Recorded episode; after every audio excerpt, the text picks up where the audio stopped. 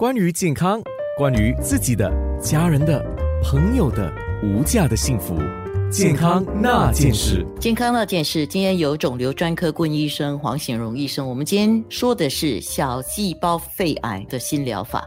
刚才医生有说，非小细胞肺癌是比较常见的。那么，不管是非小细胞还是小细胞肺癌，或者说凡是所有的癌症的诊断，都是要用靶系来进一步的诊断，对吗？是的，是必须的。如果单单靠影像学，就是 X 光或者 CT 扫描，甚至是那种 PET 扫描，都没有办法有信心的辨别小细胞和非小细胞肺癌。所以这个穿刺检测是必须的。既然我们说到小细胞肺癌的新疗法，我们先了解的是它的危险因素，它会比较凶。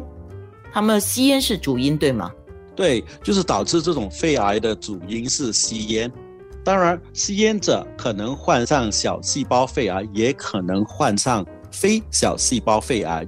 抽烟这两种肺癌，它的概率都会提升。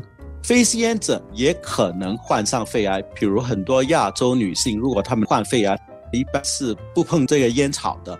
那如果非吸烟者患上肺癌的话，必定是非小细胞型的。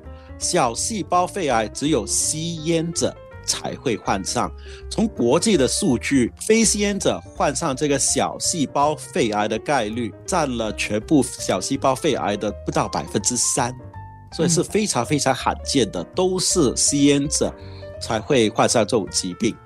除了吸烟，还有其他的一些因素，比如说环境的污染或者辐射的照射。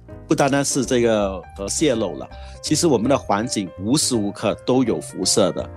地球其实就有一种叫做氡气的这种辐射，也会导致癌症。工业接触到一些重金属，也会提升患上这个小细胞肺癌的风险。它的致命率比较高吗？是的，它的致命率比较高。如果是说初期的小细胞肺癌，做联合化疗和放射线治疗。长期治愈率大概是百分之十到二十左右，如果是进展期，就是已经扩散开来的这个小细胞肺癌，活过五年的病人还达不到百分之二到三，所以它的致命率是非常非常高的。